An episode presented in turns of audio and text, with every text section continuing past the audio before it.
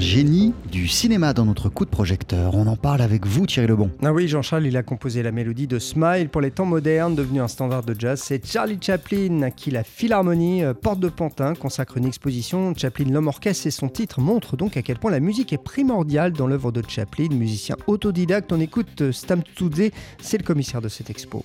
Le fait que Chaplin soit le compositeur de la musique de ses films, c'est un des éléments parmi cette chaîne de contrôle que Chaplin va vouloir euh, maîtriser de A à Z. On a appelé cette exposition l'homme orchestre parce que Chaplin est un acteur, on connaît surtout Charlot, mais s'il arrive à déployer autant son talent et avec une telle maîtrise, c'est parce qu'il va prendre le contrôle de chacun des éléments de la constitution d'un film.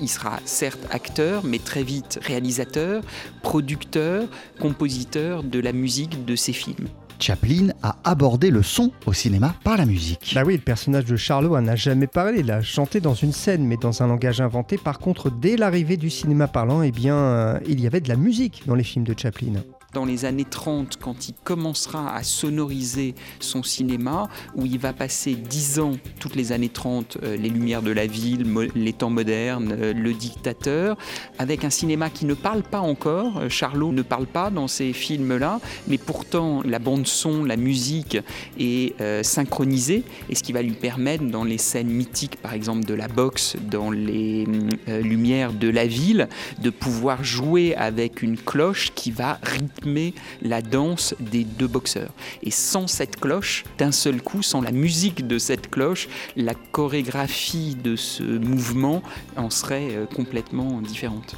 C'est un voyage au cœur de l'œuvre de Chaplin qui est proposé dans l'exposition de la Philharmonie de Paris. Ah oui, euh, on y voit beaucoup d'images, des documents, des objets, euh, comme ce violon qui a appartenu à Charlie Chaplin. On entend évidemment de la musique, bien sûr, et un peu de jazz. Mais au fait, Chaplin est-il jazz? On a l'impression que tout est jazz, qui pourrait être un corps jazz, et à la fois, c'est ce qu'on évoquait tout à l'heure, c'est-à-dire qu'il a conscience très tôt que la musique ne doit pas répéter l'image. Mais je suis sûr que quelqu'un a dû déjà tenté de mettre sur ces films muets du début une BO euh, jazz. Après, il y a eu des rencontres et des aventures. Ce thème mythique, Smile, qui conclut euh, les temps modernes en 1936. Ce thème qui est Smile, qui sera repris, la version la plus mythique, c'est effectivement celle de Nat King Cole.